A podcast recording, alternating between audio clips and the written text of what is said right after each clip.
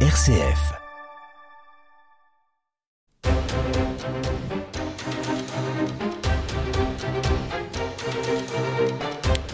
Bonsoir à tous et bienvenue dans votre émission angevine d'opinion et de débat. Ce soir, on va parler du projet de loi de finances 2024. L'austérité, c'est pas pour aujourd'hui. Plus de fonctionnaires, plus de dépenses publiques, plus de dettes avec 285 milliards d'euros d'emprunts sur les marchés financiers alors que les taux d'intérêt sont en hausse. Tout cela nous éloigne encore un peu plus des 3% du PIB de déficit public réclamé par l'Union européenne. Cela doit-il nous inquiéter? Eh bien, on va en débattre. Et puis, les Arméniens du Haut-Karabakh en exil. Le président Macron avait promis de ne pas laisser tomber les Arméniens. Mais comment faire alors que l'Union européenne a signé un accord avec Bakou pour que l'Azerbaïdjan lui fournisse du gaz dont elle a tant besoin puisqu'elle s'est privée du gaz russe? Ce sera le deuxième sujet de nos échanges dans Des hauts et débats. On prend de la hauteur et on débat dans Déo et débat avec Raphaël Delacroix.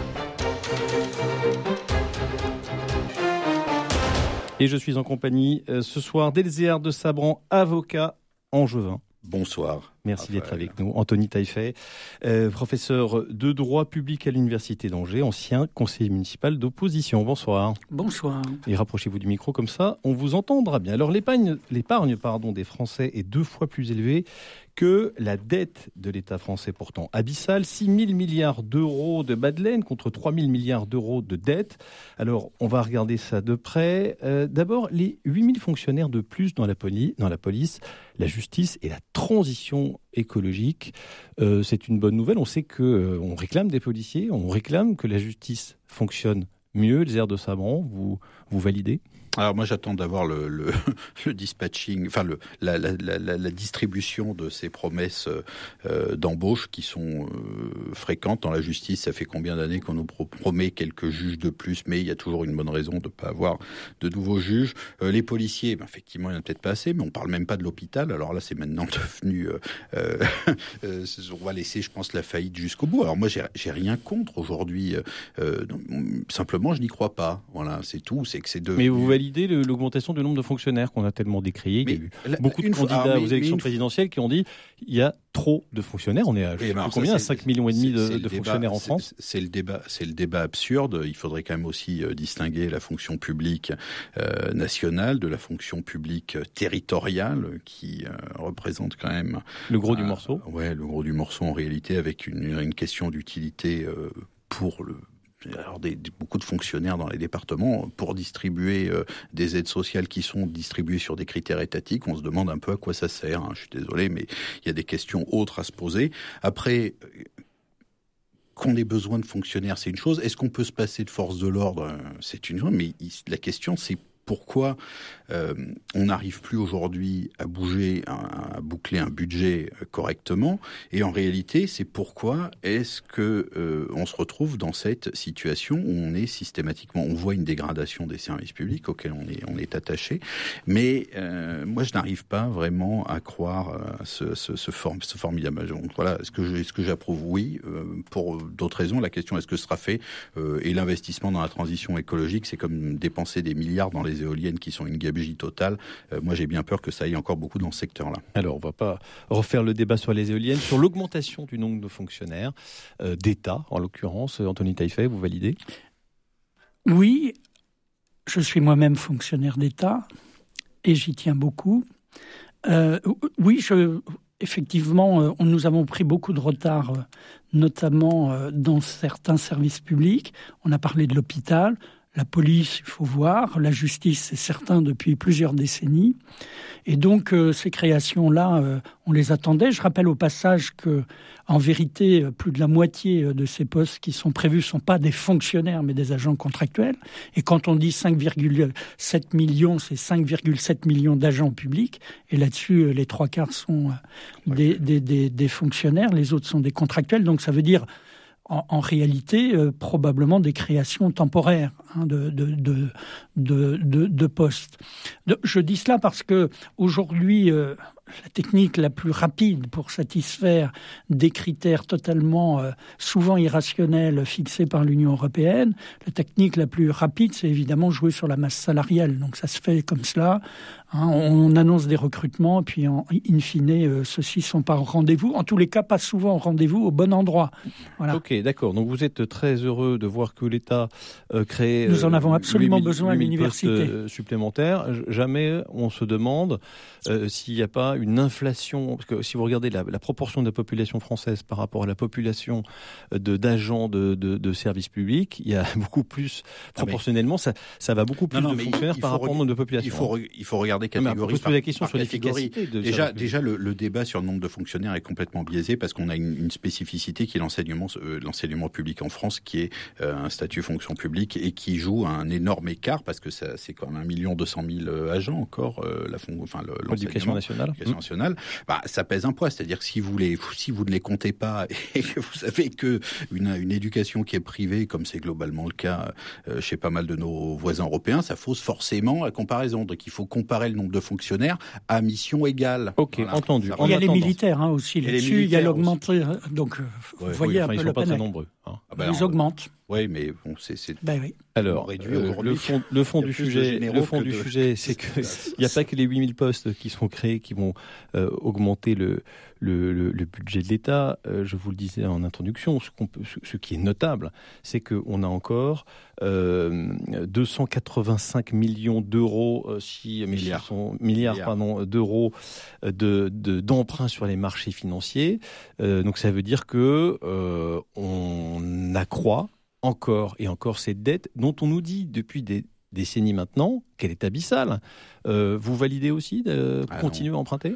Alors, une fois de plus, le, fait que l'État français, euh, enfin sous toutes ses, formes, soit très endetté, c'est une, c'est une vieille, c'est une vieille euh, habitude française. Après, la question, quoi, non, non, mais en général, mais, mais c'est vrai que pas si vu que ça, la vérité. L'État le plus ah, endetté, c'est les États-Unis, hein, je le dis. les États-Unis, mais eux, ils fabriquent. En proportion de leur PIB. la réalité, c'est qu'eux fabriquent de la monnaie. Alors, un des, un des correctifs longtemps en France, ça a été la dépréciation monétaire qui se traduisait par des dévaluations régulièrement. Donc, ça a permis. Aujourd'hui, il y a un peu une spécificité, ce qui veut qu'on a avec l'arrivée de l'euro, ça a un peu, ça a largement changé la donne. Mais en plus, des points techniques. Il y a une grande partie de la dette française qui a été restructurée. Quand en 2008, euh, on s'est mis à imprimer de l'argent comme des fous. Euh, il a fallu restructurer une partie de la dette.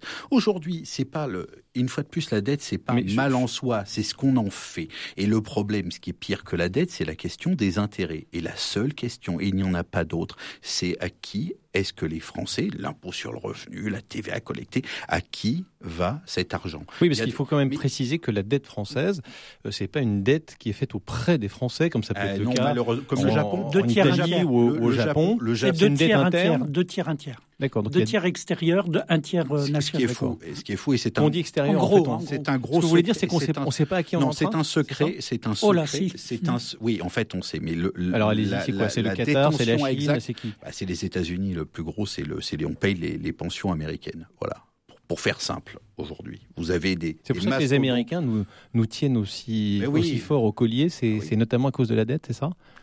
Enfin, je, veux bien poursuivre. Oui, ces 30 ans de, de, travaux euh, sur ces questions et, et de cours.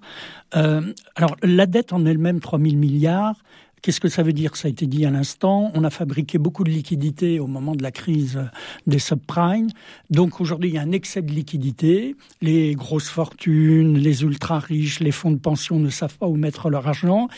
Aujourd'hui, les investissements sont risqués avec l'inflation, les troubles géopolitiques. On recherche quoi? Bah, Des États qui peuvent vous protéger votre argent. Donc on prête à l'État français, à l'État. Donc le problème de la dette, c'est de... quand vous trouvez des gens pour vous prêter, c'est pas un sujet. Par contre, et ça a été dit à l'instant, le sujet, ce sont les intérêts. C'est-à-dire que là, elles sont payées sur ce qu'on appelle le budget. Avec une hausse des taux qu'on oui, est voilà. en train de vivre aujourd'hui. Alors jusqu'à présent, et attendez, on l'a pas encore subi cette hausse des taux. C'est-à-dire que là, on a encore tous les lundis matins, Jean France Trésor emprunte des milliards à 10 ans. Euh, voilà. Donc là, actuellement, là, les taux d'intérêt, ils arrivent pour le moment. Euh, il faut avouer que les taux d'intérêt réels reste encore supportable, mais on voit bien que c'est pour demain, ça va, euh, ça va devenir difficile. Donc encore une fois, c'est la charge des intérêts qui est sur le budget de l'État, et ça, c'est une question très forte. On a un deuxième problème aussi, c'est le problème des ressources publiques. C'est-à-dire qu'à un moment donné, ceux qui vous prêtent de l'argent, on leur donne des défiscalisations pour améliorer leur situation et les inciter, et on leur donne des avantages fiscaux sur les intérêts qu'on leur verse à un moment ou à un autre. Il va quand même falloir dire qu'il faudra bien, il faudra bien payer, euh, il faudra bien aussi faire payer euh, les dividendes et pas seulement le, fruit du travail. À un moment ou un autre, il faudra rééquilibrer les impositions. Alors moi, moi, un petit peu naïvement, parce que je suis un Français moyen, euh, quand j'entends qu'on a 3 000 milliards d'euros de dette, ça, ça, m'effraie un peu. Il ne faut pas comparer l'État à une famille, ça n'a rien à voir. Oui, mais on a souvent dit que précédemment, De Gaulle, Pompidou, Giscard avaient relativement peu, peu, de, peu de dettes, avaient relativement peu endetté euh, l'État parce qu'on leur disait que c'était des, bons pères de famille. Oui, mais attendez, euh, à cette époque-là. Avec Mitterrand, ça a changé. Oui, non, mais le, à cette époque, ben, ça a changé en 80 avec l'ouverture des frontières et le néolibéralisme, évidemment. Mais auparavant, qu'est-ce qui se passe? Auparavant, le taux d'imposition sur les sociétés, c'est de 50% du résultat fiscal. Bientôt, on va passer à 15%. Donc, il y a un sujet. Il y a un sujet je veux dire, à un moment ou à un autre, euh, l'imposition sur le capital à l'époque de général de Gaulle, toute chose égale par ailleurs, disent les économistes, c'est un rapport de 1 à 3. Donc il y a un sujet, il y a un sujet sur les ressources. Bon. mais non, mais moi ce que j'entends, c'est qu'en en fait, il n'y a pas il n'y a pas d'inquiétude. Parce que... si, en fait, il y, a, ah. y, a, y, a, de l'inquiétude et pas d'inquiétude. Il ne faut pas dire qu'il n'y a pas d'inquiétude. J'ai bien entendu, il y a bien un moment où il faudra rembourser les intérêts. Donc ça, mais ça, c'est les intérêts. Alors, il y a des pays qui sont structurellement endettés à des niveaux invraisemblables, c'est le Japon. Mais il n'y a pas de problème parce que le Japon, la, dette est détenue par les Japonais. Et c'est l'État qui fixe les taux d'intérêt. C'est l'État qui fixe les taux d'intérêt. enfin, les Japonais ont bien envie d'être remboursés un jour de, de l'argent qu'ils prêtent à l'État. ça sert de banque. Il suffit que ça serve de banque. Ça paye, les, ça paye les retraites des retraités japonais. Et donc, ça reste dans le circuit. En plus, un pays qui est dans la pratique protectionniste, ça ne ah pose pas spécialement de problème. Ok, très bien. Merci. Pas le cas vous, faites de, vous faites de la pédagogie avec nous, c'est très aimable. Euh, moi, je voudrais que, euh, du coup, on mette en, perspective. Alors, il y, a deux sujets. Il y a quand même la dépense publique. Euh, aujourd'hui, on a quand même un déficit chronique qui, s'accroît. Ça, c'est la dette. Ça, ça c'est financé par la dette, donc c'est pas grave. Non, pas que par la dette. Pas que par la dette la problématique, si vous, si vous, si vous faites, pas simple, si vous faites de la ah dette, pas simple. mais non, c'est pas simple du tout. Mais on va faire simple. Si vous faites de la dette pour construire des routes, pour construire, euh, pour construire des hôpitaux, euh, c'est pour construire, pour, pour vraiment sérieusement équiper le pays et permettre son développement, le fonctionnement des hôpitaux, ça coûte cher.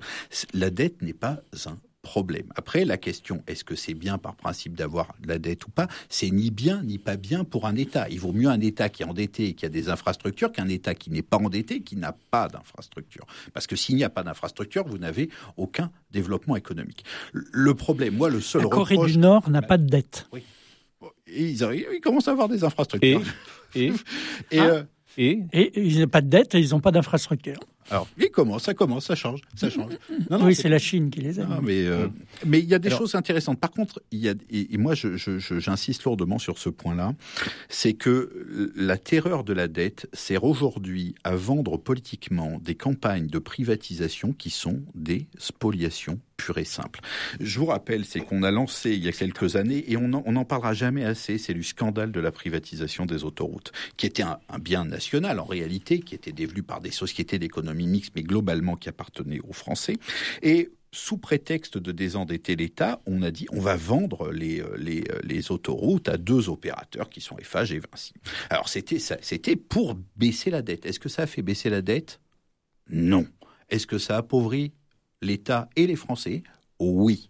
Voilà. Tout hmm. le monde sait que c'est une gabegie infernale avec des rentabilités jamais vues et il n'y a jamais un procureur qui s'est occupé de la question. Voilà. Les Français, eux, ils ont de l'épargne. Eux, ils sont pas endettés. Ils ont, euh, enfin, ici, ils sont endettés, mais il y a quand même 6 000 milliards d'euros d'épargne. C'est quand même énorme. C'est pour ça qu'on nous prête. Et donc, euh, oui, ça rassure évidemment sur, sur, les marchés.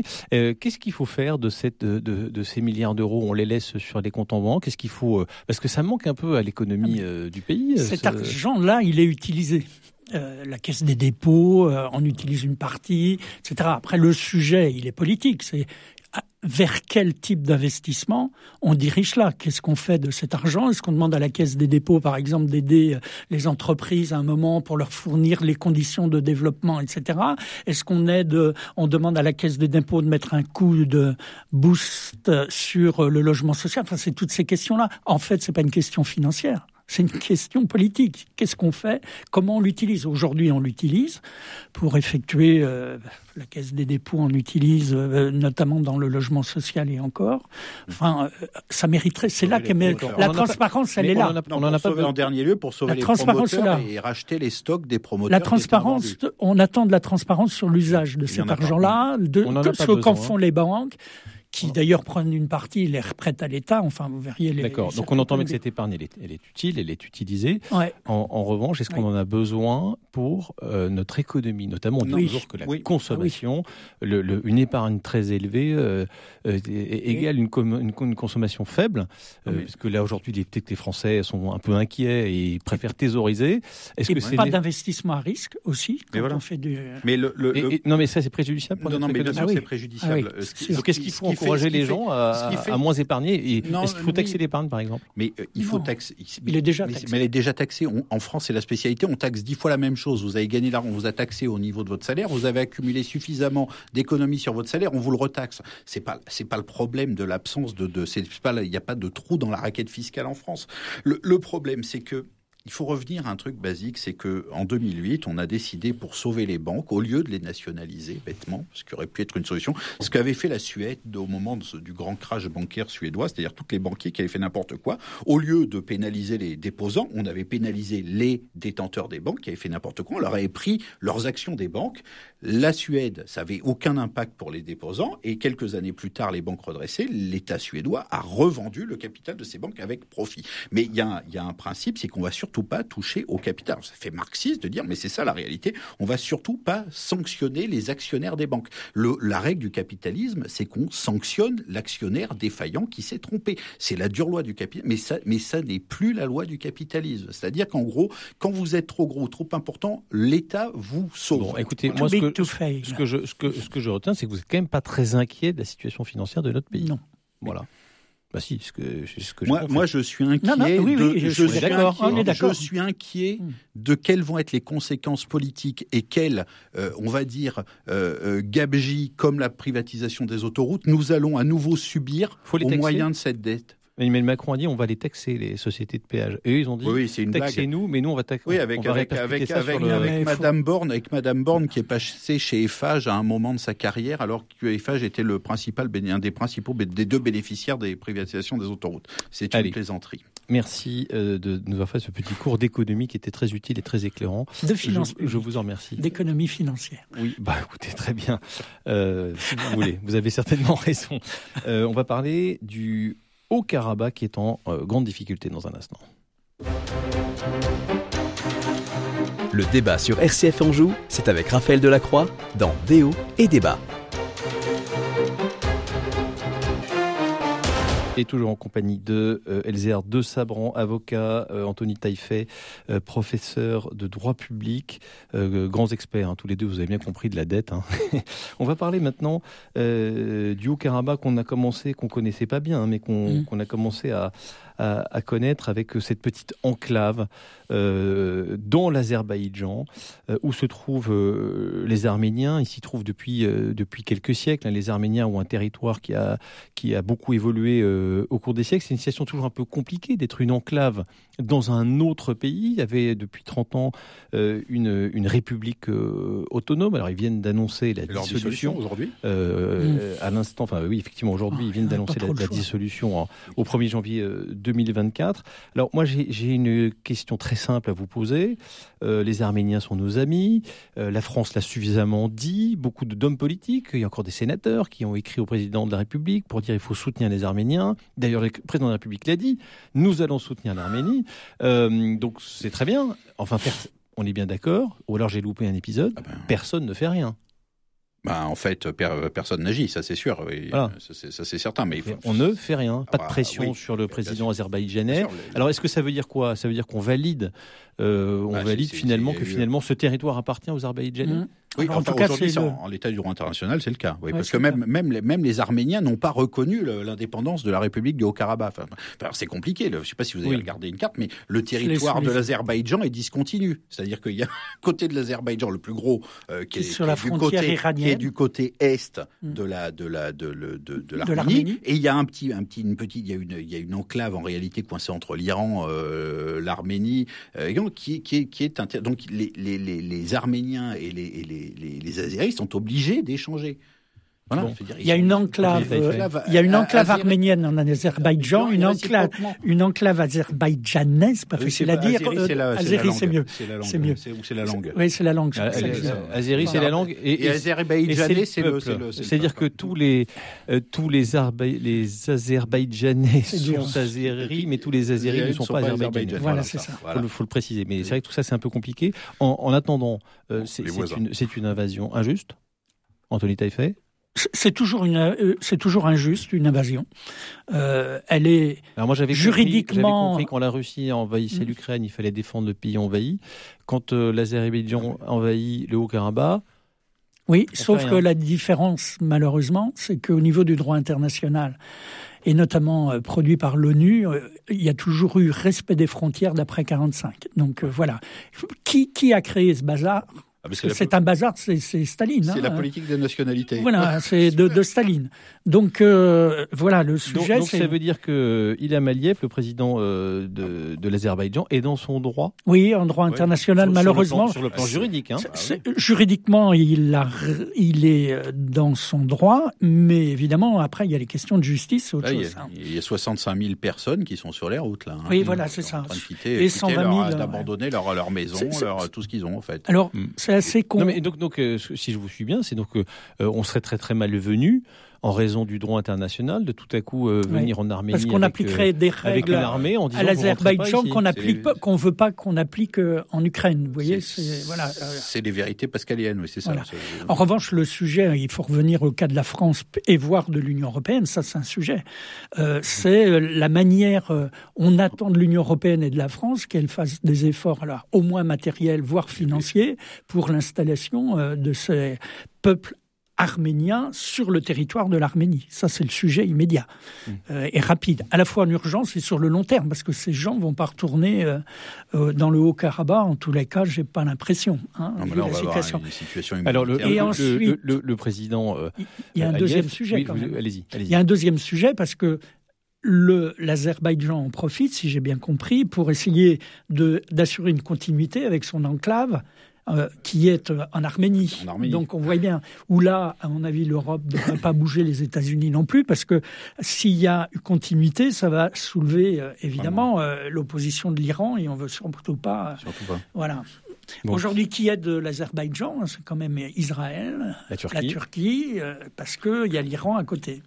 Et surtout, on a une. Il faut les frais de ce, ce, grande tectonique géopolitique. puis une très belle visite d'Ursula von der Leyen euh, voir le président. Mais oui, l'Union européenne doit venir à leur secours. L'Union européenne doit venir à leur secours, mais, matériellement. Elle vient, de, elle vient de signer des gros contrats de gaz pour euh, s'assurer son approvisionnement. Alors pour l'Azerbaïdjan, on est d'accord, mais pour l'Arménie, on doit aider les gens. Il faut aider les gens en Arménie. Hmm.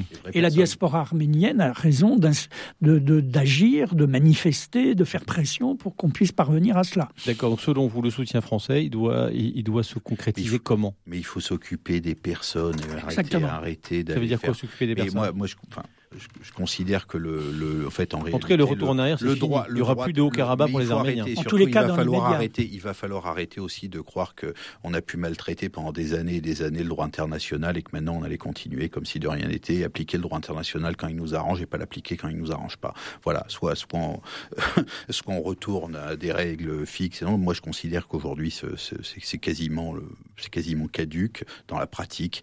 Bon, il faut arrêter aujourd'hui. La seule chose qu'on peut faire, oui, c'est s'occuper des gens. Bah bah oui, c'est pas compliqué. Je pense pas que qu'une proposition d'aide internationale et, euh, de d'aide matérielle, de nourriture, de tentes et compagnie pour à la, à la, à la, veille de l'hiver pour meubler, pour enfin pour pour pour héberger 65 000 personnes, fait en sorte qu'ils aient de l'eau, que les enfants puissent euh, meurent pas de faim. Bah euh, il y a aucun, c'est pas l'Arménie. L'Arménie ne va pas refuser ça spontanément. On ferait mieux de s'occuper de ça et s'occuper des gens plutôt que de faire de la géopolitique. auquel, il faut condamner évidemment les morts provoquée par l'Azerbaïdjan. Hein. C'est des centaines de morts euh, qui ont sur le territoire de euh, du Haut-Karabakh, si j'ai bien compris. En particulier ceux qui étaient militaires dans le Haut-Karabakh, qui, il faut rappeler, avaient pris une, une partie du territoire, son autonomie avec un gouvernement qui était même pas reconnu par l'Arménie. Hein. Mmh. même le dire. Hein. C'était le sujet. Hein. Ce qui facilite pas les choses. Ah ben Alors le, président de l'Azerbaïdjan demande à ce que Ilham Aliyev, il, demande à ce que le, les Arméniens restent dans le Haut-Karabakh, ne partez pas, on va vous eh garantir vos droits, etc. Mm. Il faut parce qu'il a pas envie de voir. C'est 95% de la population du Haut-Karabakh. Mm. Il faut le croire. Bah, la preuve que non, c'est la, question, la question que je vous pose, c'est-à-dire qu'en tout cas les, les Arméniens, eux, n'y croient pas et ils partent en courant. Enfin, la moitié d'entre eux. Oui, oui. et en même temps, ils ont quelques raisons pour penser. oui, il y a eu des morts. Euh, on a arrêté euh, pas mal de d'hommes de, ce territoire dont on ne sait pas ce qu'ils sont devenus. Il y a des raisons d'être effrayés. Hein. Est-ce qu'il faut craindre une une emprise euh, turque, une, une, augmentation de, de, l'empire turc, comme on ah. dit que. C'est la raison pour laquelle la Turquie veut que l'enclave d'Azerbaïdjan en Arménie soit liée directement au territoire, hein, parce que comme ça, ça lui fait un couloir et lui ouvre des marchés et une arrivée directe sur le Caucase. Donc une aide, une aide humanitaire, pas d'aide militaire, hors de question. Une aide humanitaire, financière, mais massive. Hein, on a besoin de toute, ça. Toute cette région. Et de condamnation, évidemment. Et oui, mais toute cette région euh, enfin, d'Asie centrale va être un des pivots, un des points les plus importants de l'économie mondiale à venir, que vous vouliez ou non, parce que l'Afrique se développe beaucoup plus qu'on peut le dire. Il y, a, une communication qui est en train de s'établir entre la Chine, l'Inde et toute l'Afrique, et ça va passer par là. Alors c'est le territoire, il faut lire un grand bouquin qui s'appelle Le Grand Jeu, hein, Kipling en parle, hein. ça a été la, zone d'affrontement, effectivement, de l'Empire britannique, de l'Empire ottoman, euh, pendant, pendant, pendant, pendant tout le 19e siècle. C'est une histoire absolument passionnante, mais c'est mm. tout se passe, ça va être l'endroit où il va falloir être. Et il faut accueillir des Arméniens sur notre territoire.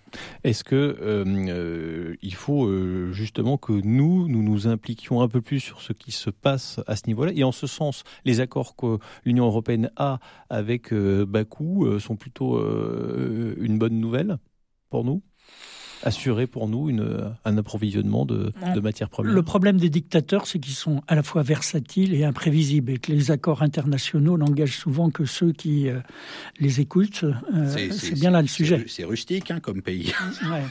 c'est pas, Non, non, mais est-ce que pour nous, est-ce qu'on a intérêt à, tisser des liens ah, justement moi, J'étais pas, euh, pas spécialement pour qu'on se mette, qu'on soit absolument dépendant de l'Azerbaïdjan sur le plan sur le plan énergétique. En vrai, c'est un, un, choix. Hein. C'est très bien. Mais si la van der Leyen, elle a expliqué, tu tressé des, des, des, couronnes à, à pas non, mais c'était c'était mm. gênant le, discours. Enfin, franchement, c'est pas c'est tout sauf un enfant de cœur. Hein. Oui, oui, les droits de l'homme là-bas, c'est pas, oh non, pas, pas la spécialité nationale. C'est pas, leur problème. Euh, je, je devrais pas lancer un, un sujet comme ça à 30 secondes de la fin, mais vous allez me donner votre votre opinion très très rapidement. Les serres de Sabron, on a appris euh, il y a quelque temps euh, que euh, Emmanuel Macron on voulait donner plus d'autonomie à la Corse dans la République. Vous voyez ça d'un bon oeil? Ah, Moi, je, suis pour l'indépendance de la Corse maintenant. Ça suffit. Euh, les histoires d'autonomie, c'est scandaleux. Euh, on, y va plein pot? Non, non. Maintenant, plein pot. il, magouille, avec les nationalistes encore. Non, mais vraiment, vous dites ça sérieusement non, non, il faut, il faut soit, soit c'est soit c'est l'indépendance, l'autonomie, ça va bien, ça suffit. Soit le, droit elle-même pour tous les. Le beurre et l'argent du beurre. Ça suffit. C'est des magouilles avec les. Anthony Taillefer. J'ai écrit un livre sur les institutions corps. Je suis pour un approfondissement de l'autonomie pour des raisons que j'ai pas le temps d'expliquer. Mais donc vous êtes plutôt d'accord avec ce qu'Emmanuel Macron oui, a plutôt. Mm. Bah, écoutez, je le note celle-là parce que je crois que c'est la première fois que vous êtes d'accord avec notre président de la République. Euh, merci en tout cas de vous être exprimé. Je vous promets, on aura l'occasion d'approfondir ce sujet puisqu'on n'a pas encore les, les, les, contours précis de, de ce qu'a dit président de, de la République. Merci beaucoup Elzéar de Sabran d'avoir participé à ce débat. Merci beaucoup Anthony Taillefer. Je rappelle que vous êtes professeur de droit public à l'Université d'Angers. Merci à vous deux.